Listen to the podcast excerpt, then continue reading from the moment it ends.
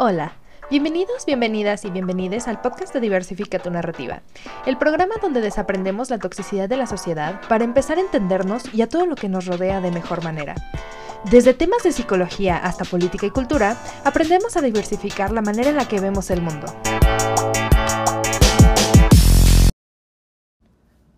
No es ningún secreto que en los últimos años los movimientos sociales liderados en línea han dejado expuestos a violadores, a, racistas, a homofóbicos. Y también en algunas ocasiones se han llevado con ellos a algunas personas inocentes. Algunos expertos advierten sobre la justicia de masas, mientras que los activistas se regocijan por su nuevo poder para cambiar el mundo. Y es que ambos grupos tienen razón y están equivocados al mismo tiempo. Porque la mejor forma de ver todos los despidos, las salidas y denuncias en línea agrupadas como la cancel culture o cultura de la cancelación no es a través de un lente social, sino de un lente económico. El día de hoy, en el tema que vamos a tratar en Diversifica tu narrativa, se va a tratar sobre la cancel culture y cómo es que esta cultura que ha tenido tanta fuerza en estos últimos años se ha convertido en la marioneta de un capitalismo woke, entre comillas. Tomemos, por ejemplo, la tan famosa caída del productor de cine Harvey Weinstein, que parece inevitable en retrospectiva. Todos sabían que era una plaga sexual.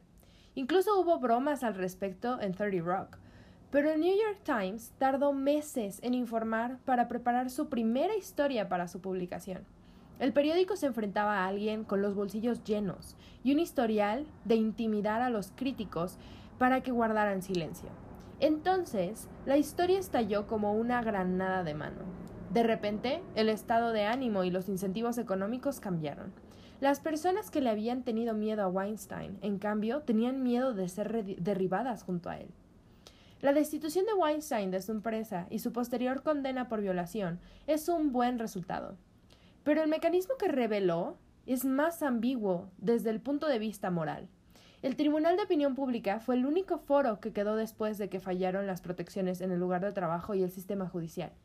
El escritor John Schwartz describió una vez la ley de hierro de las instituciones, según la cual las personas con antigüedad dentro de una institución se preocupa más por perseverar su poder dentro de la institución que por el poder de la institución en su conjunto. Este instinto de autopreservación también opera cuando las empresas privadas, instituciones construidas sobre la maximización del valor para los accionistas u otros principios capitalistas, luchan por aclimatarse a la vida en un mundo donde muchos consumidores apoyan abiertamente las causas de la justicia social. Los valores progresivos son ahora una poderosa herramienta de marca. Pero eso es, en general, todo lo que son. Y eso lleva a lo que se le llama la ley de hierro del capitalismo woke o del capitalismo despierto, deconstruido. Las marcas gravitarán hacia señales de bajo costo y alto nivel de ruido como sustituto de una reforma genuina para asegurar su supervivencia. Evidentemente no estamos usando la palabra woke aquí en un sentido despectivo, sino para resaltar que la definición original de woke es incompatible con el capitalismo. Además, eh, evidentemente no se le acuña, no, no me acuño yo el, atributo del, mérito a la, del concepto, sino al escritor Ross Doddhat, que fue el primero en hablar sobre las cuestiones woke. De hecho, nos vamos a ir un poco más allá. A quienes tienen poder dentro de las instituciones les encantan los llamativos gestos progresistas, publicaciones solemnes y monócromas en las redes sociales que deploran el racismo, nombrar a su primera mujer en la junta, despedir empleados de bajo nivel que atraen la furia en línea, porque ayudan a preservar su poder. A los que están en la cima, que son desproporcionadamente blancos, hombres, millonarios y con alto nivel de educación. No se les pide que renuncien a nada por sí mismos.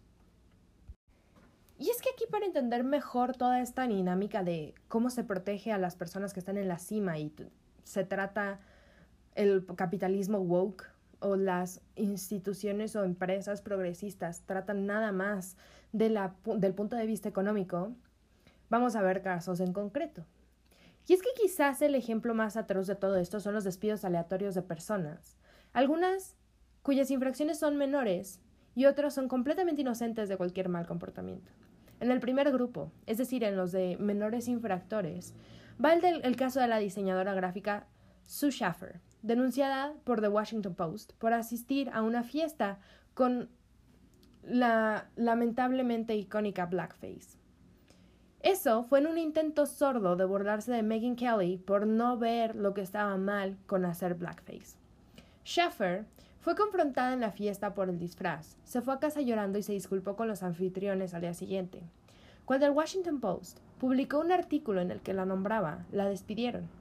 La revista New York encontró numerosos reporteros del Post que no estaban dispuestos a defender la decisión de publicar la historia, y mucha inquietud porque el artículo parecía más interesado en exponer, en exonerar al Post que en combatir el racismo.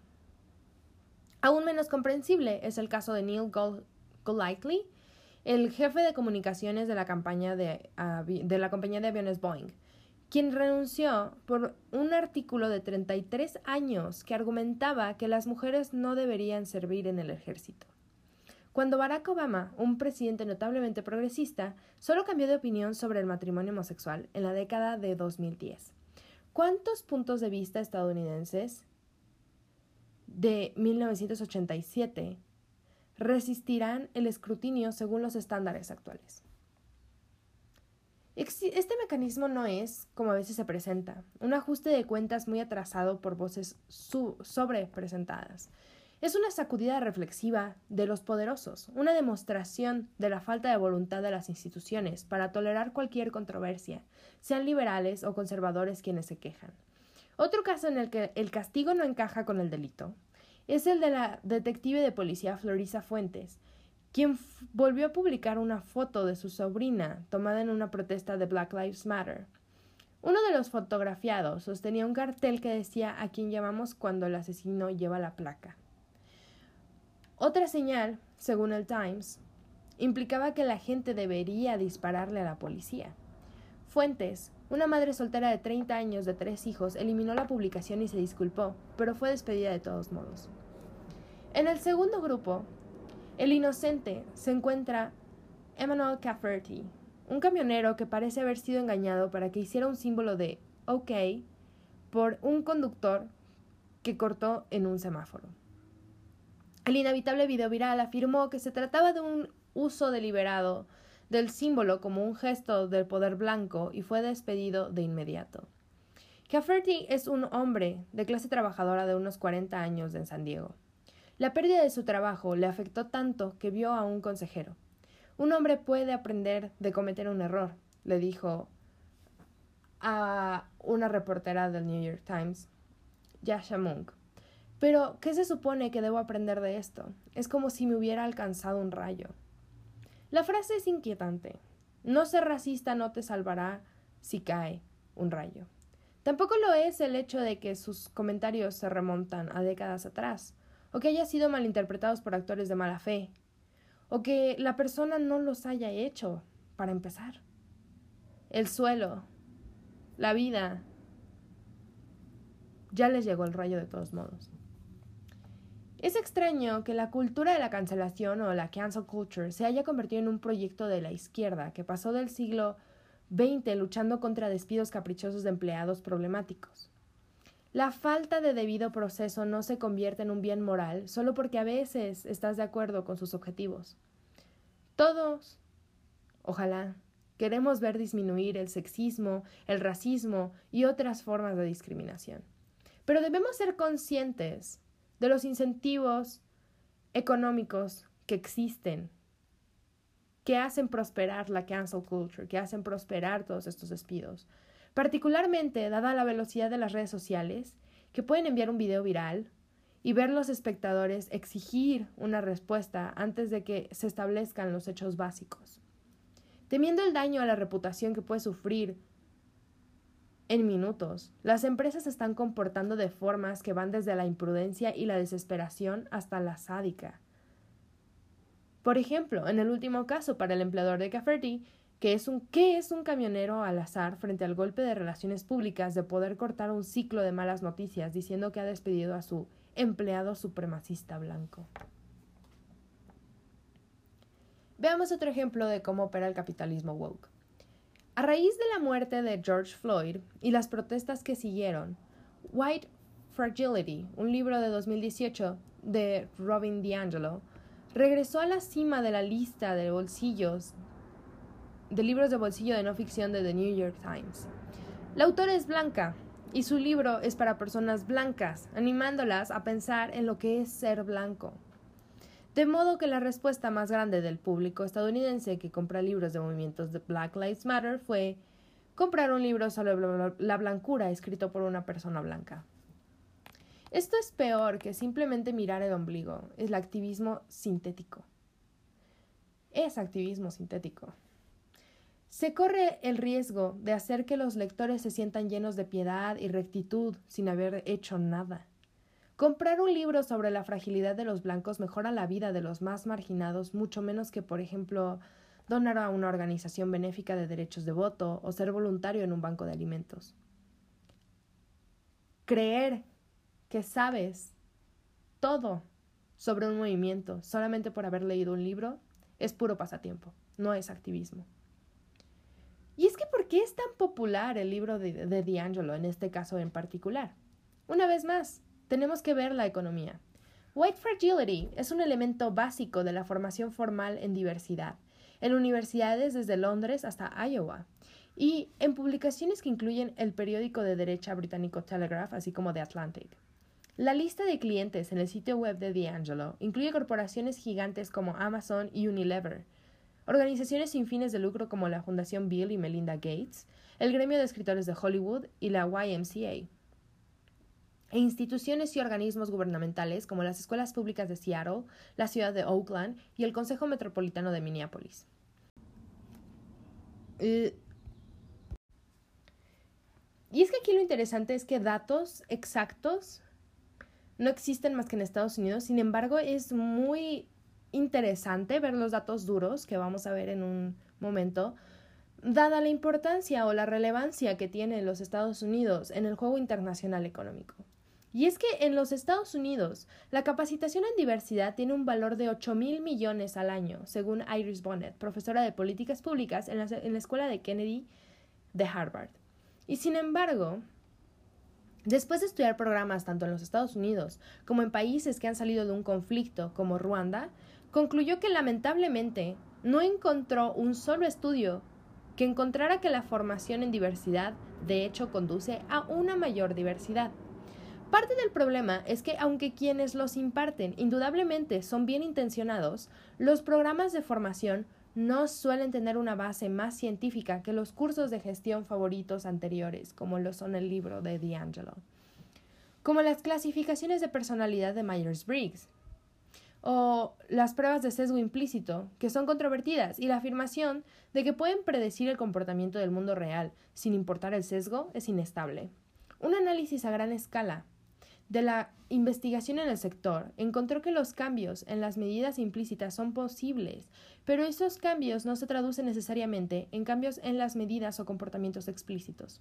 Sin embargo, a las empresas obsesionadas con las métricas les encantan estas formas de formación, vaya.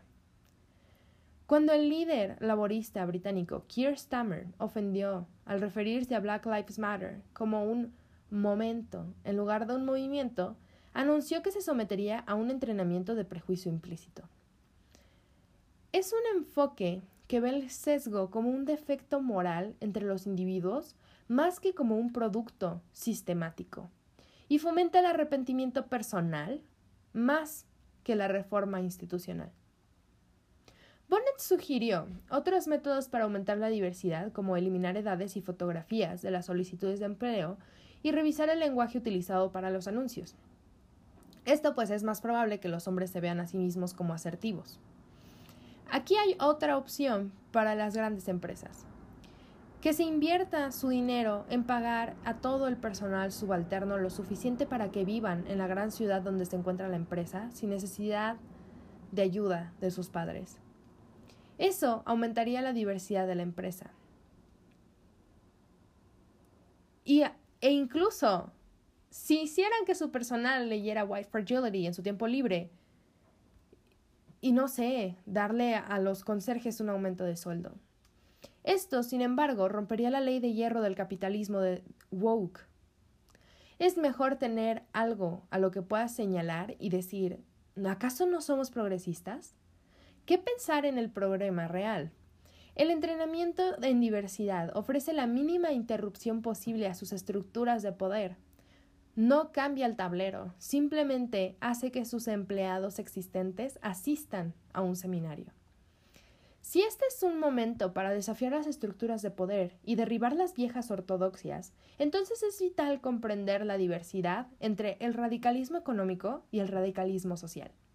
Esto también podría describirse como la diferencia entre identidad y clase. Eso no es para descartarlo primero. Muchos grupos enfrentan discriminación en ambas medidas. Es posible que no se contrate a mujeres porque las matemáticas no son para niñas o porque un empleador no quiere pagar la licencia por maternidad. Es posible que un empleador no vea el valor de un solicitante minoritario, porque no habla de la manera que el entrevistador espera. O ese solicitante podría ser un inmigrante de segunda generación cuyos padres no pueden subsidiarlos a través de varios años de ganar menos de lo que gana de sueldo. Todo esto también se debe de aprender del feminismo. Todo el contraste entre radicalismo económico y social es muy evidente. La igualdad salarial es económicamente radical. Contratar a una directora ejecutiva femenina o de una minoría por primera vez es socialmente radical. La formación en diversidad es socialmente radical, en el mejor de los casos. Proporcionar a los inquilinos de viviendas sociales viviendas que no estén cubiertas con revestimientos inflamables es económicamente radical. Cambiar el nombre de un edificio en una universidad es socialmente radical. Mejorar su tasa de inscripción del 5% para los estudiantes afrodescendientes, quizá aplastando el ecosistema de admisiones heredadas, sería económicamente radical. Y bueno, eso fue todo por el día de hoy. Como siempre, muchas gracias por escuchar el podcast. Recuerden que pueden seguirnos en arroba diversifica tu narrativa en Instagram para conocer más sobre los temas tratados en el programa. Sin más, nos escuchamos en el siguiente episodio de Diversifica tu narrativa.